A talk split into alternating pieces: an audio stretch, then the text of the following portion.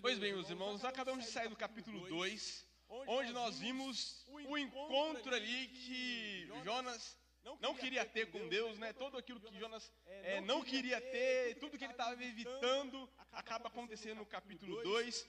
Nós vemos, na verdade, uma, uma dupla vontade de Jonas, né? Uma sendo se cumprida e a outra sendo totalmente é, frustrada. E depois do capítulo 2, onde o Senhor trata com Jonas, onde nós vimos que Deus afoga Jonas, nós vimos que Deus afunda Jonas, faz Jonas passar por vagas, ondas e tormentas. Após tudo isso, nós vimos que Jonas ele faz uma oração ao Senhor. Jonas ele tem todo aquele medo de nunca mais estar na presença de Deus. É no capítulo 2 até nós vimos o versículo 4, onde ele fala que estava excluído da presença de Deus e como isso seria terrível, como é pavoroso você nunca mais estar na presença de Deus. Como isso é pesado para Jonas estar banido. Né? Ele perguntava: será que um dia eu vou ver o santo templo do Senhor? Será que um dia de novo eu vou estar junto com os meus irmãos da congregação dos santos, rendendo graças e louvores ao Senhor? Jonas fala isso duas vezes, né? Do santo templo de Deus, do santo templo do Senhor e essa, esse almejo que ele tem, esse desejo que ele tem. No capítulo 1, Jonas queria fugir de Deus de todo jeito. Mas no capítulo 2 ele sonda a, partir do trabalho do Senhor, ele olha para o seu coração e ele vê que no seu coração tem esse desejo de estar com o Senhor esse desejo de estar na presença do Senhor, esse desejo de estar segundo a vontade do Senhor. E esse desejo presente no capítulo 2, ele é respondido no capítulo 3. Então nós vemos uma, o desenvolvimento de Jonas, né? O homem do capítulo 1, o homem fugitivo da presença de Deus. O homem do capítulo 2, ele finalmente foge da presença de Deus, mas lá ele, ele, ele percebe que ele que ele, que ele não quer estar longe, que na verdade aquele é o pior lugar, que ele quer estar no santo templo de Deus, que ele quer estar em comunhão com Deus. E o capítulo 3, onde o Senhor é, realiza essa, esse almejo da alma de Jonas. Mas olha só como Deus almeja, como Deus realiza esse almejo de Jonas no capítulo 1. Versículo, no capítulo 3, versículo 1, perdão, que diz: A palavra do Senhor veio a Jonas pela segunda vez, dizendo: Jonas, então, no capítulo 2 que nós vimos, ele estava banido, excluído da presença de Deus, longe, ele almejava estar perto. E logo no versículo 1 do capítulo 3, nós vemos que o Senhor, ele se aproxima mais uma vez de Jonas. Então, aquela exclusão de Jonas, aquele afastamento, aquela distância que Jonas estava no capítulo 2, o Senhor, ele quebra essa distância, e no capítulo 3, o Senhor se aproxima de Jonas. O Senhor, ele se apresenta a Jonas. O Senhor vai diante de Jonas pela segunda vez. É isso que o versículo 1 quer dizer. A palavra do Senhor veio a Jonas. O Senhor novamente dá a oportunidade de Jonas estar na sua presença. A saudade que Jonas teve no capítulo 2, né, a falta, melhor dizendo, que Jonas teve no capítulo 2, de estar na presença do Senhor, não seria realizada de uma forma romântica. Não seria um encontro de Jonas com Deus, de abraços e beijinhos, ô oh, Senhor, né, vamos cantar umas musiquinhas aqui, fazer uma célula, um PG, um luau, com saudade, não. A falta da presença do Senhor, ela é restaurada a partir de novo do mandamento do Senhor de uma ordem do Senhor, do cumprimento da palavra do Senhor. O Senhor vem novamente, mas o Senhor tem ainda o seu propósito, que é a palavra de Deus, a palavra do Senhor vindo ao profeta.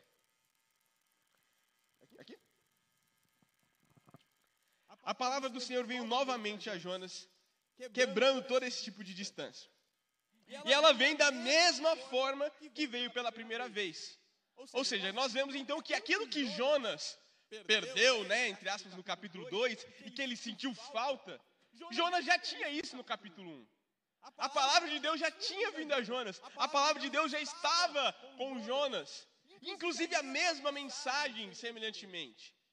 Aquilo que Jonas sentia falta era aquilo que Jonas já teve. Mas foi necessário Jonas passar por vagas, por ondas, por mares tenebrosos, por tempestades, para ele novamente estar disposto a estar na presença do Senhor. E a palavra vem, né? Versículo 2: Levanta-se e vá à grande cidade de Nínive, pregue contra ela a mensagem que eu lhe darei. O versículo 2 ele é bem um paralelo mesmo capítulo, do capítulo 1, onde o Senhor apresenta ele. Só que a única, a única mudança que nós percebemos é que o Senhor, lá ele diz que a, a maldade de Nínive no capítulo 1, o Senhor diz que a maldade de Nínive tinha subido até ele. E aqui o Senhor muda um pouquinho, ele fala: pregue contra ela a mensagem que eu lhe darei. Parece até que existe um conteúdo a mais nessa mensagem que o Senhor vai entregar a Jonas. E mesmo Jonas tendo essa percepção de que é a mesma ordem, só que agora com uma, talvez com, alguma, com algum acréscimo, com alguma coisa diferente, melhor dizendo, o versículo 3, nós vemos que assim como no capítulo 1, Jonas se levantou, mas não mais para fugir da presença de Deus. Jonas se levantou para obedecer à voz do Senhor. Jonas, no versículo 3, se levantou e foi a Nínive, segundo a palavra do Senhor. Deus diz então para Jonas se mover novamente numa segunda chamada.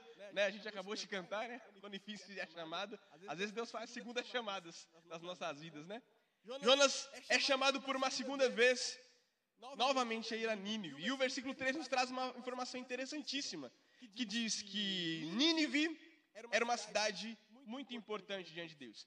Essa, essa, essa citação, esse termo, ele tem dois, dois tipos, duas prováveis interpretações. Tanto que, que Nínive era uma cidade muito grande mesmo, né? era uma cidade com dimensões extraordinárias, era cap, ainda na época a controvérsia se era a capital mesmo da Síria, mas chegou a ser a capital da Síria. Era uma cidade muito desenvolvida, uma cidade de muitos habitantes.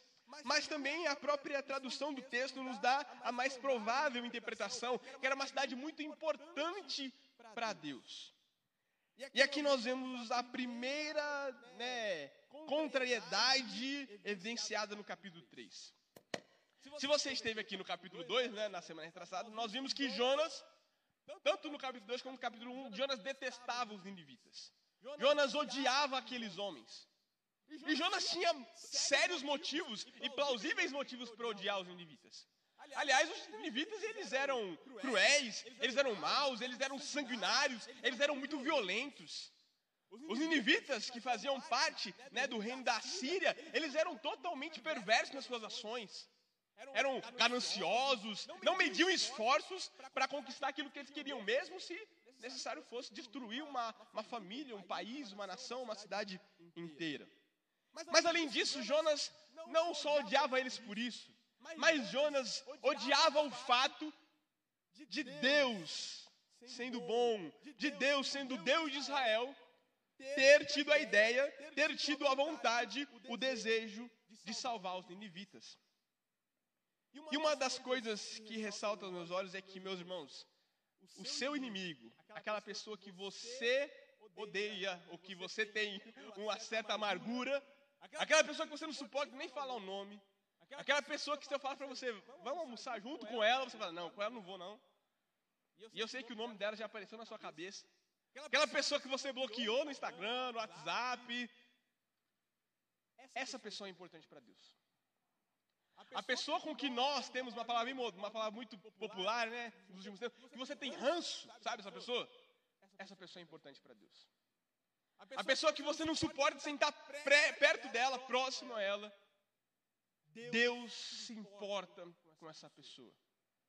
E o nosso maior desafio é entender como alguém como ela, assim como na semana retrasada, como alguém como essa pessoa, com essas características que são dignas de reprovação, como pode Deus se importar com ela? E mais ainda, Deus não só se importa com ela, Deus vai mandar você para realizar o trabalho de compaixão e de misericórdia com Deus. O mais maravilhoso disso tudo é que nessa, nesse trabalhar de Deus, Ele não só se importa com aquela pessoa com que você tem ranço, mas é que Deus também se importa em quebrar esse seu ranço. Essa palavra, como eu disse, ficou muito famosa né, nos anos 2019, 2020. Essa palavra não cabe na nossa vida. Essa palavra não cabe na vida de um cristão. Alguém rancoroso, alguém que tem ranço, alguém que tem birra, não, não cabe na nossa, na nossa, na nossa, no nosso palavreado, na nossa boca. Porque assim como o Senhor se compadeceu de nós na semana do capítulo 12, nós vimos que, ele, que a surpresa do capítulo 2 não é Deus salvar os ninivitas, mas é Deus salvar a nós. Deus ele quer que nós sejamos instrumentos para que essas pessoas deploráveis, detestáveis, sejam alcançadas por seu intermédio.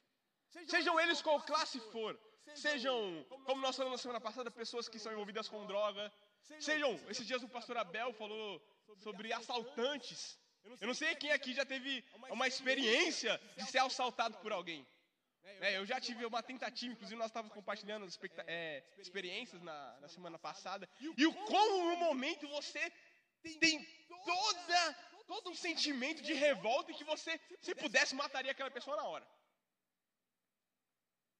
Mas o como Deus se importa com aquela pessoa também. Inacreditável.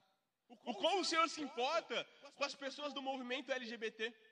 Aquelas que invadem igrejas, invadem escolas, que fazem profanação com, com diversos tipos de símbolos cristãos. O como o Senhor se importa com diversos tipos de classes que são reprováveis à igreja. O Senhor se importa com as feministas, sabia?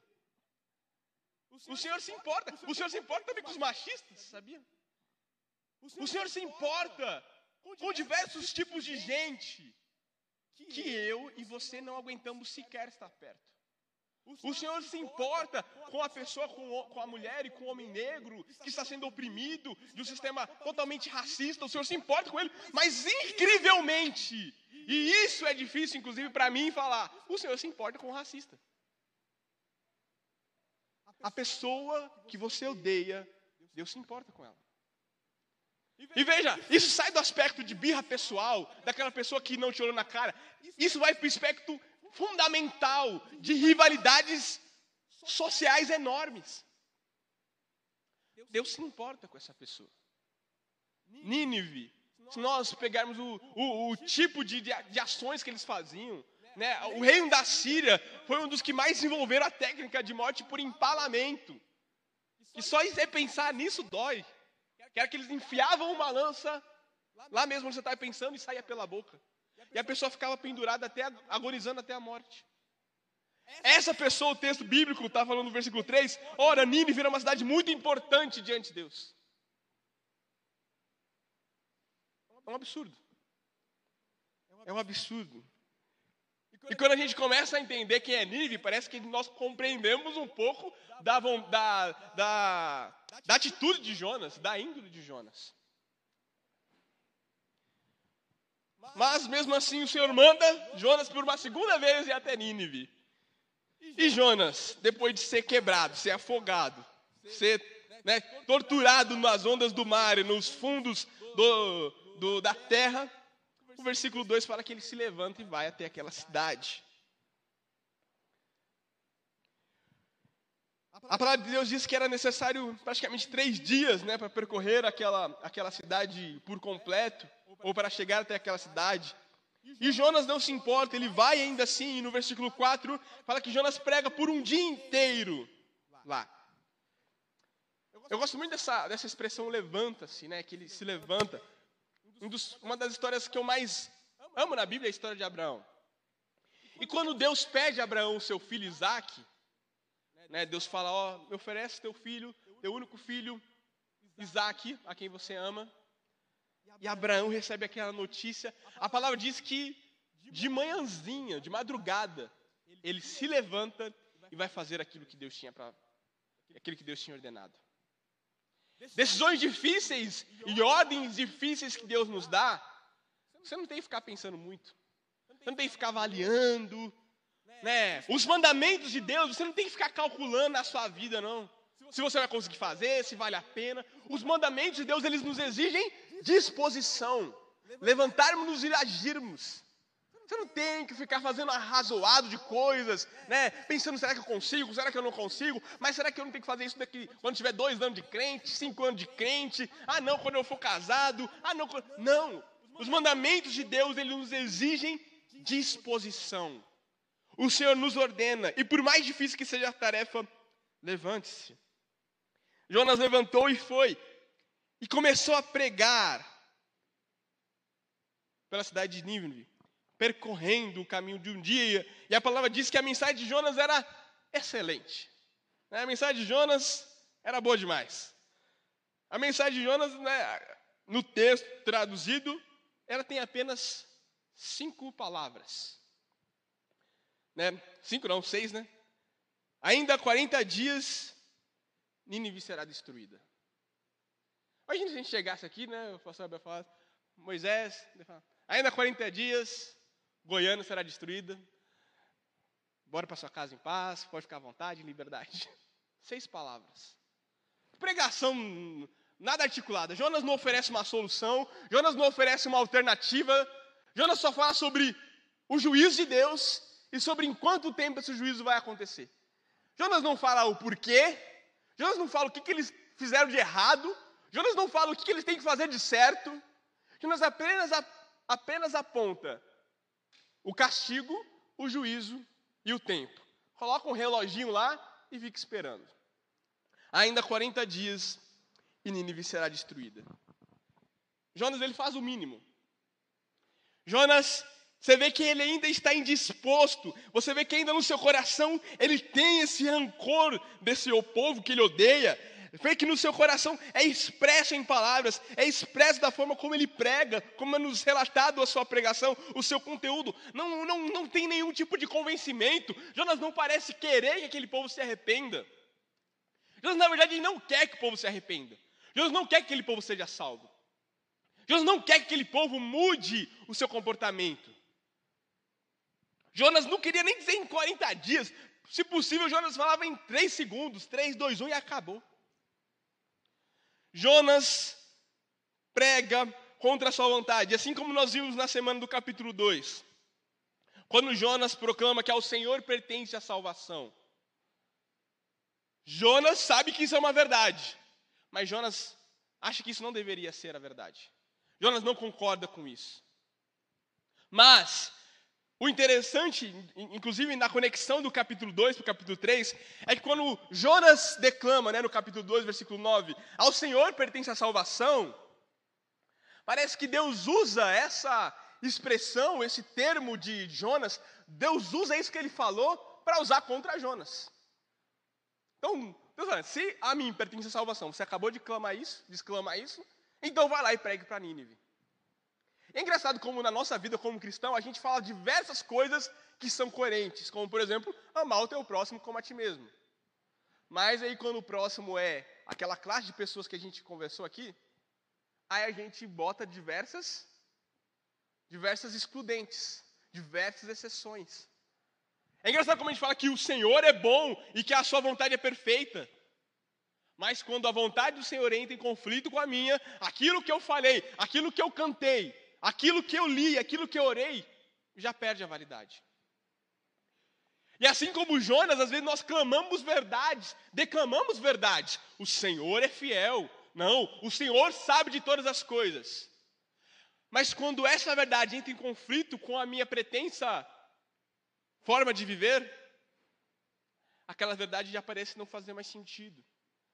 Mas logo após Jonas declamar essa verdade, o Senhor usa ela contra o próprio Jonas para fazê-lo ter disposição de pregar contra Nínive. Mas da mesma forma que Jonas proclama que ao Senhor pertence salvação, mesmo discordando que isso não deveria ser verdade, Jonas prega sem querer que as pessoas ouçam ou creiam na sua pregação. Só que uma coisa que eu aprendi com a minha esposa é que a pregação não é minha. A palavra não é minha. A palavra é do Senhor. Eu lembro um dia que eu preguei, eu nem lembro se foi aqui mesmo, se foi em algum outro lugar. Eu falei, caramba, eu, eu fui com um intuito, inclusive eu ressaltei esse intuito. Aí no final da pregação, o cara a gente chegou em mim e falou outra coisa. Aí eu falei, nossa, mas assim, isso também, mas é, eu não queria que você ficasse, eu queria que você faça a graça do Senhor, né? A bondade do Senhor. Eu cheguei em casa, falei com a Rebeca e falou, Moisés, a pregação não é sua. A pregação é do Senhor, a palavra é do Senhor. E a tragédia de Jonas é que ele está pregando algo, por mais que seja bem ruinzinho, não é dele. A palavra é do Senhor. E para a tristeza de Jonas, o caos de Jonas, a tragédia na vida de Jonas, é que essa pregação horrível, essa pregação furreca dele, é a melhor pregação do Antigo Testamento. Talvez é a melhor pregação de toda a Bíblia. É melhor do que a pregação de Pedro, que ficou lá articulando várias coisas e 3 mil almas foram salvas. É melhor do que prega... diversas pregações de Jesus. Melhor no sentido de mais efetiva do que diversas pregações de Jesus no Sermão da Montanha. É melhor do que as palavras de Moisés para Israel. Ouve Israel, o Senhor é o único Deus. É me... tem mais efeito do que a pregação de Moisés, de Pedro e do que o próprio Senhor. Jonas prega uma coisa sem vontade nenhuma. E para sua indignação, para sua frustração ministerial, o versículo 5 diz que os ninivitas creram em Deus. E, e isso, como é possível? Jonas, eu não conseguiria ter feito pior, Jonas fala, e, e não poderia ter melhor resultado. Como pode seis palavras tão mal ditas e articuladas fazerem com que os ninivitas creiam no Senhor. Aquilo que Jonas mais temia com a sua pregação acontece. As pessoas acreditam no que ele está pregando. Aquilo que Jonas menos queria que acontecesse, tem então a sua, a sua hora. Os ninivitas creram em Deus. E além disso, não só creram no Senhor, mas proclamaram um jejum e vestiram roupas feitas de pano de saco, desde o maior até o menor. Os nivitas creram no Senhor, e assim como os, os marinheiros que creram no Senhor sem nem pregação, veja só, né? Os marinheiros creram no Senhor sem pregação. Isso, isso é fascinante. Enquanto A gente prega aqui, prega, prega, e às vezes a gente está 10 anos na igreja e não converte, né? Os marinheiros sem pregação converteram. E agora esses homens inivitas, com a pregação indisposta, eles creem no Senhor e além disso eles proclamam um jejum em sinal de humilhação, um em sinal de contrição. Né, o jejum no Antigo Testamento, ele tinha toda essa carga do arrependimento, né? o sentido era que, como a falta de comida, como a fome, como a, a falta da, da, da alimentação na nossa barriga nos dói, a falta da misericórdia de Deus, a falta da graça de Deus também nos deve doer. Assim como a nossa barriga, como o nosso ventre aperta pela falta de comida, em decorrência do jejum, é um símbolo de que nós estamos necessitados da falta do alimento celestial, que é o próprio Deus e a sua graça. Então aqueles homens creram no Senhor e fizeram jejuns, vestiram roupas feitas de pano em demonstração de humilhação. E a palavra diz que desde o mais velho até o mais novo, desde o maior, desde o mais ancião, que tem a saúde debilitada, até a criança de peito, que precisa ser amamentada. Todos jejuaram. E no versículo 6 em diante, vai trazendo mais informações sobre isso. E a ordem do versículo 5 e 6, que no versículo 6 aponta para a ordem do rei, né? Que quando essa notícia chegou ao rei é, de Nínive, ele se levantou e fez toda uma proclamação. A ordem dos versículos 5, do povo se arrepender antes do rei falar, é porque o povo não se arrependeu por um decreto real. O povo não se arrependeu porque o, o rei mandou, olha, vocês têm que fazer jejum e se arrepender. Não. Se arrependeu por causa da pregação. Se arrependeu por causa da misericórdia de Deus antes do próprio rei. A, a, a lógica é que o arrependimento veio do povo até o rei, e não de cima do rei até o povo. Tomou todos, desde o menor até o maior, literalmente, tanto em idade quanto em importância, desde o mais pobre, desde o mais plebeu até o mais nobre, que é o rei. E quando essa notícia chegou até o rei de Nínive, ele se levantou do seu trono tirou todos os seus trajes reais, como diz no versículo 6, colocou pano de saco também, sentou-se sobre cinzas. Desde o menor até o maior, creu em Deus. Fizeram jejuns, mostraram arrependimento, mostraram que assim como nós temos falta de alimento, eles estavam necessitados de Deus e precisavam da, da paz, precisavam da graça do Senhor. E além disso, de fazer, o rei ele formaliza, no versículo 7, toda, toda essa ação. Mandou proclamar e divulgar em Nínive o seguinte: por mandado do rei e dos seus nobres, ninguém pode comer coisa alguma. Você vê que, o, que eles são tão radicais, a pregação tem tanto efeito, que não somente os seres humanos, não somente os homens, as mulheres, as crianças, os velhos, mas até mesmo os animais, os bois, as ovelhas, aqueles que estão, no, aqueles que estão nos, nos pastos, nem mesmo água eles deixam beber. Não lhes deem pastos, nem deixam que bebem água. Todos devem ser cobertos de pano, de saco. Ninguém, ninguém vai ficar bonitinho. Ninguém vai, vai se achar. Né? A questão do pano de saco é, é a beleza mesmo. Você perder a beleza. Né? Vindo para cá se arrumando hoje para vir para a igreja, a Rebeca estava com muito sono. Né? Falei, meu bem, vamos acordar, vamos lá para a IBD. Ela falou, só vou se você me vestir. Né? Pegar a roupa lá e escolher minha roupa. Falei, ah, não, não. Você igual o mulambo. Ninguém vai vir para a igreja aqui feio. Ela, vai de chinelo. Eu para a igreja de chinelo?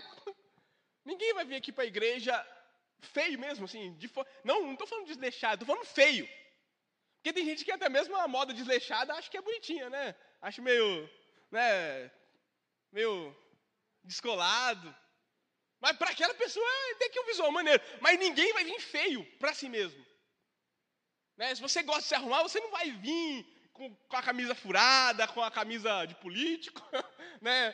pochete, né? não vai com, com boné da Caixa Econômica. E se você é mais descolado, você não vai vir todo engomadinho, do jeito que você não gosta, porque você não acha que aquilo é apresentável, que aquilo é belo. E ninguém se apresenta de uma forma que acha que está feio. Ninguém, ninguém. Por mais que esteja feio, aquela pessoa acha que está bonitinha. Mas ninguém quer estar feio. Ninguém quer estar sem exuberância, sem beleza. E a ideia do pano de saco é essa, é você ficar feio. Feio que ninguém consegue te olhar. Feio que ninguém quer te olhar, que a atenção não seja lançada para você. Isso mostrava que eles estavam tão arrependidos que a, a, eles creram tanto em Deus, entrou tanto no seu íntimo, que eles não, eles não tinha mais beleza para eles. Enquanto Deus não viesse ao favor deles, eles não tinham beleza. Enquanto Deus não viesse, não valia a pena comer. Enquanto Deus não salvasse eles, não valia a pena nem a beleza. Nem se apresentar direito, nem estar tá bonitinho.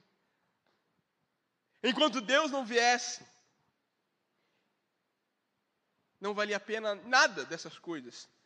Cobertos de pano de saco, tantas pessoas, inclusive os animais. Imagina o, o doguinho caramelo, vestido de pano de saco do banheiro. Inclusive ele. De saco e cinzas. A cinza, assim, é essa, essa ideia também de algo que já se acabou. Né? Você sentar nas cinzas era em algo que já que não, é, é, é, o, é a redução máxima da matéria, né, no sentido significativo. É quando você queima algo, você destrói aquilo tudo e só vira cinza, então é um nada. Você está em meio a cinza, é você reconhecer que você está em meio ao nada. Em meio a uma coisa que, que, que não tem mais sua, o seu valor, que não tem mais nem a sua essência. Tudo reduziu a cinzas, inclusive a própria vida deles. Então, jejuns, panos de saco e cobertos de cinza. Versículo 8: Todos devem ser cobertos de pano de saco, tantas pessoas como os animais. Então clamarão fortemente a Deus e se converterão cada um do seu má caminho e da violência que há nas suas mãos. É muito bacana tipo, a relação, né, da pregação de Jonas. Como que Deus organiza as coisas? Porque, igual eu falei, Jonas ele não prega, ele não dá solução, Jonas não fala o que está errado, Jonas não diz o que eles têm que fazer, Jonas só fala lá e fica correndo na cidade falando isso. Né? E eu acredito que Jonas deve ter sentido muita alegria em falar isso. Né? Imagina você dar uma notícia ruim para a pessoa que você não gosta. Né? Em 15 dias você vai morrer, Davi. Imagina o desespero daquela pessoa. E aí fala com o outro, é, você também. É, tio Nenê, fica olhando para mim com essa cara, viu? Essa hora vai chegar. Imagina Jonas passar pela cidade inteira com essa mensagem. É. Só com essa mensagem. O desespero do pessoal e Jonas ali. Se rachando. O pessoal não sabia o que. Mas olha só como Deus é, é, é gracioso. Deus utiliza o próprio rei deles. em uma sabedoria, claro que muito cultural do Oriente Médio, para pregar para aquele povo, para falar o que, que, eles tinham que fazer, para apontar o que, que eles tinham feito de errado, para apontar que eles deveriam clamar ao Senhor, se arrepender dos seus pecados. Não, o rei, não veja a pregação do rei, né? E a gente lê como um mandato, mas é a pregação, é o, é o Senhor usando o próprio rei para instruir o povo no que eles deveriam fazer. Né, cobertos de saco, jejuns, em cinzas, clamar fortemente ao Senhor, fazer orações a Deus, se converter, cada um do seu mau caminho, se converter da sua violência que há nas suas mãos, reconhecer o pecado. Não, isso aqui é uma pregação certinha. Vejam só. E, e, esse cara é tão. É, é, é, eu não vou usar a expressão que é tão crente, né? É claro que é muito anacrônico, mas esse rei é tão crente é, é, que ele até fala, e isso não vai garantir nada. Porque a gente não é salvo por obras. Quem sabe? Versículo 9. Ó, a gente vai fazer tudo isso, e isso não garante nada. Quem sabe, talvez, se Deus, na sua infinita e grandíssima misericórdia, o cara tem até noção da graça, aparentemente. O Senhor, ele, o Senhor, ele, ele usa realmente. Não tem como, não, não tem outro meio de nós entendermos isso. É claro que é a graça comum, mas eu creio que é a graça especial do Senhor agindo no, no capítulo 3 de Jonas para instruir tudo o que aquele povo precisava. Quem sabe? Clamarão fortemente a Deus, se converterão cada um do seu mau caminho, da sua violência que é nas suas mãos, quem sabe? Talvez Deus se volte e mude de ideia, né? Então se afaste o furor da sua ira, para que não pereçamos. O paralelo de Jonas, a história de Jonas, ela faz diversas. O, livro de Jonas é uma riqueza de paralelos, de referências a outros livros, outras histórias. É, não, é, é maravilhoso. Né? Cada vez que você lê, você lembra de um personagem, uma passagem. Mas, justamente na questão da destruição da cidade, lembra pelo menos de mais dois relatos: o relato de Noé e o relato de Abraão. Noé, né, em relação ao dilúvio que haveria de vir, a palavra diz que naquela época a galera era tão má né, que Deus literalmente matou todo mundo. Deus não teve segunda chance, Deus não enviou ninguém mais. Era tão má que Deus matou todo mundo. Deus falou: Noé, vou exterminar todo mundo, só sua família aí, beleza. E fala que ainda assim, mesmo aquela, o pessoal do Gênesis, né, ali parte do capítulo, é, capítulo 7, capítulo 8, eles eram tão maus que, oh, mesmo eles sendo tão maus, Noé, ainda assim, quando veio as chuvas, quando veio o dilúvio, e aquele povo começou a perecer e falar, ô Noé, abre a porta, o Noé sentiu vontade de acolher aquelas pessoas. Mesmo eles, eles sendo terríveis. Sodoma e Gomorra, que a gente né, sempre usa de exemplo de, um, de povos que mereciam juízo. Quando Deus fala, olha, Abraão, eu vou destruir aquela cidade. Abraão fala, meu Deus, mas e se tiver os justos lá? Tem misericórdia. Se tiver, né, 50, se tiver 10, se tiver 5, né? Senhor, se tiver isso, o Senhor consegue guardar eles? Nós vemos cidades, que, pessoas que mereciam ser destruídas por Deus. E que inclusive fizeram mal aos homens como Noé e Abraão. Mas que esses homens, eles buscam a misericórdia de Deus. Jonas não, Jonas fala isso aí, Deus. Vai com tudo. Vai na tua força. Mas quem sabe? Quem sabe Deus se volte para esse povo? Quem sabe ele não mude ideia, não se afaste do furor da sua ira? E aqui eu quero encaixar um pouquinho do que eu pensei, na, não chega a ser uma preposição, mas é a junção de dois, de dois versículos, de duas passagens que eu gosto muito, né, que é Salmos e Naum. Naum diz que o caminho do Senhor é na tormenta e na tempestade.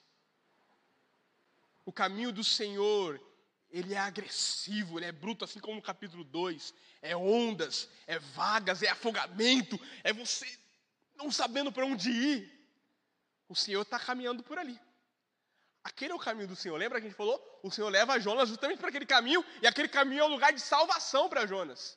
Aquele caminho é um lugar de graça para Jonas. Jonas ele se afoga na graça de Deus, né? E a gente vê que é uma experiência não muito, não muito boa, apesar de produzir resultados graciosos. O caminho do Senhor é na tormenta. Mas o caminho do Senhor ele também é misericórdia e bondade. Salmos diz que o caminho do Senhor, ele é misericórdia.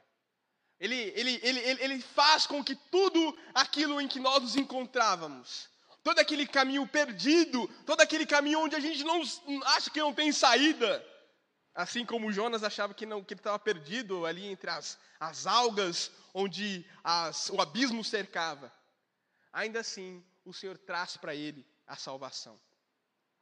É justamente isso que eles falam no versículo 9. Quem sabe? Talvez Deus se volte e mude de ideia.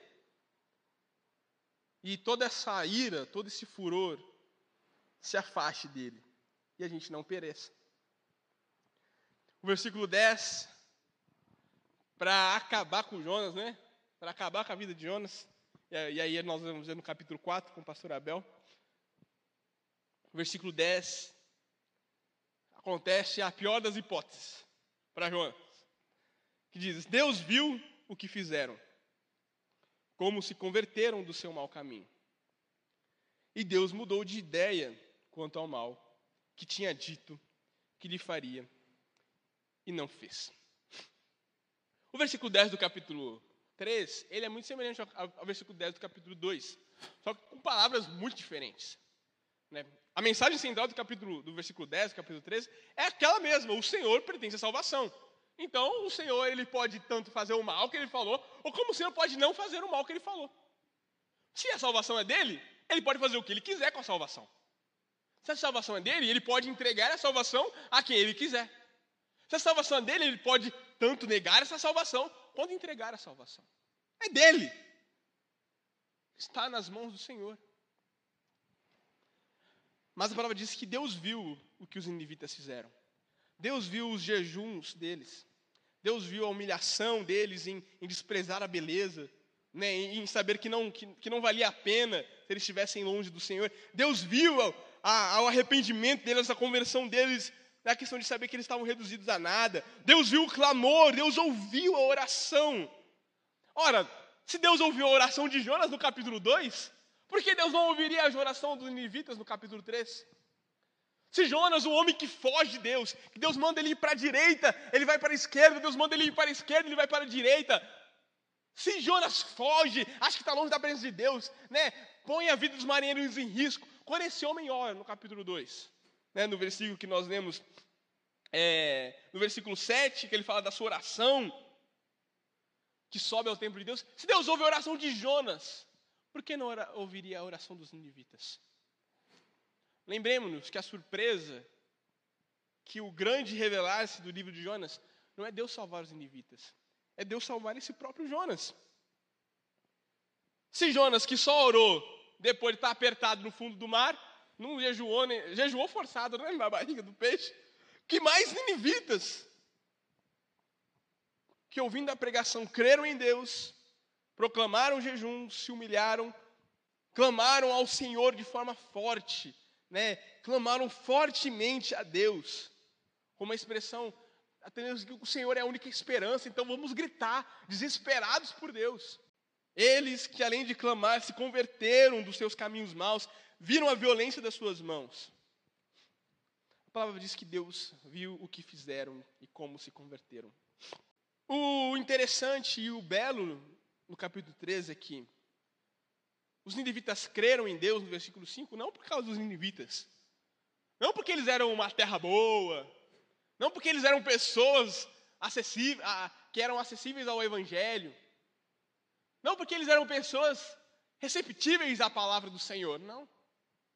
Eles creram em Deus por causa do próprio Deus. Eles creram em Deus porque a salvação pertence ao Senhor e Deus os quis salvar. Quando Deus quer salvar alguém, meus irmãos, quando Deus quer salvar alguém, Ele pega alguém como eu. Alguém indisciplinado, arrogante, orgulhoso. e um mundaréu de pecados. Pega alguém como eu, que não tem a mínima possibilidade de ser salvo, e traz para o seu santo templo, e traz para a sua graça. Alguém que às vezes não é digno de confiança, alguém que fala e não faz. O Senhor pega essa pessoa e salva essa pessoa. Porque merece, porque tem bons frutos, porque tem, tem potencialidade, tem capacidade, tem potencial, não. Porque ao Senhor pertence a salvação e é assim o que salvar. E Deus viu a ação desses homens em arrependimento, e o arrependimento deles já era o próprio Deus agindo. E é até muito bacana como, como é estruturado, eles creem no Senhor e têm atitudes. Né? A Rebeca pregou aqui sobre o João Batista, né? É, produzam frutos de arrependimento. É muito, eles creem no Senhor, se arrependem e produzem ações, boas obras, frutos de arrependimento, ações que mostram que eles estão arrependidos dos seus maus caminhos. E essa já é a ação do Espírito de Deus na vida dos ninivitas.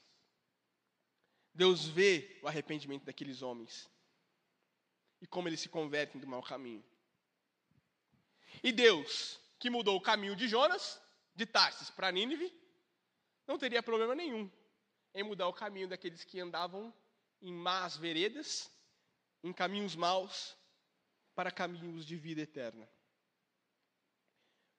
Como eles se converteram no seu caminho mau? Deus muda de ideia. Em algumas traduções, Deus se arrepende do mal que haveria de fazer para aquele povo. Deus muda de ideia, né? Deus se arrepende. Essa é uma questão muito crucial a nós, né? muito, muito, muito pertinente e bem e cheia de, cheia de, de delicadezas, de sensibilidades. Deus muda de ideia porque Deus quer. Né? Sendo bem, resposta para criança, porque Deus quis.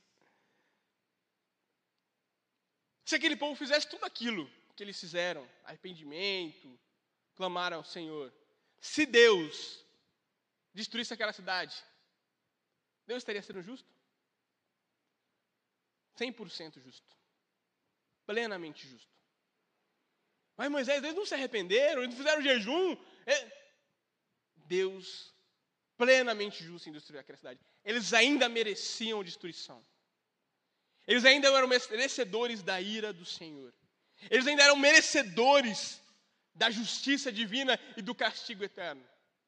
Assim como os homens em Gênesis, na época de Noé, assim como os habitantes de Sodoma e Gomorra, esses homens eles mereciam a ira de Deus.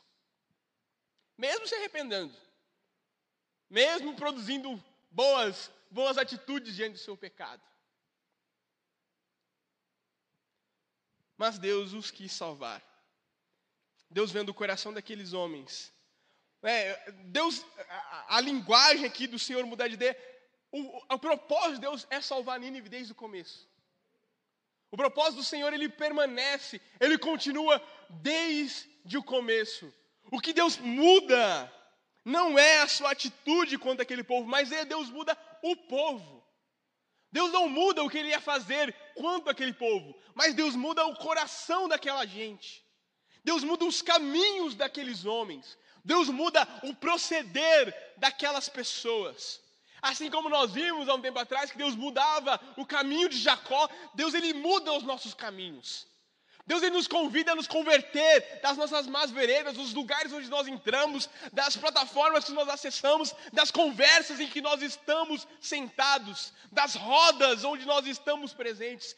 Deus muda esses lugares. Deus muda esses contextos. Deus ele transforma o coração, não somente o coração, mas a conduta de homens como os ninivitas. Para então ele não fazer o mal que era merecido a nós. Deus não nos salvou, Deus, nos dá, não, Deus não nos dá bênçãos, Deus não nos dá infinidades de demonstração de amor e misericórdia, porque nós estamos aqui todo domingo cantando de manhã, à noite, ofertando, dizimando, dando ofertas para a campanha de missão. Não. Deus nos abençoa através da sua graça totalmente, não é por mérito nenhum, não é por nenhuma troca, nenhuma contrapartida. É porque Deus assim o quis. Deus mudou de ideia quanto ao mal que tinha dito que lhes faria e não fez. E Deus está no seu direito. Por quê? Versículo 10, o versículo 9, perdão, no capítulo 2. A salvação pertence ao Senhor. Pertence a Ele. Não, não há o que o Senhor não possa fazer com aquilo que é de direito dele. Se a salvação é dele, ele faz o que quer. Inclusive salvar esse povo a quem Jonas odeia. Inclusive salvar aquela parcela da sociedade que você tem ranço, que eu tenho birra. Inclusive salvar aquele grupo ativista político que a gente detesta. Aquele grupo ativista ideológico que a gente fala, vai tudo para o inferno. Ainda há tempo para essas pessoas. O destino dessas pessoas, o caminho delas, talvez o seu caminho, ainda há tempo para que seja mudado e restaurado. A palavra do Senhor diz que o Senhor vem. Né? O dia do Senhor está próximo, né? O dia do Senhor está vindo. Tomara que Ele encontre-nos preparados para esse dia. É por isso que a mensagem de Jonas, mesmo sendo uma mensagem bem simplória, ela contém ela contém graça eterna. Ela anuncia a ira de Deus, mas mostra que há um tempo. Mostra que ainda nós temos tempo. O juízo do Senhor virá. Eis que o Senhor virá. Mas ainda há tempo para você, meu irmão. Ainda há tempo para nós. No capítulo 4, nós veremos o quão isso é frustrante para Jonas. Mas o quão isso é agradável ao Senhor.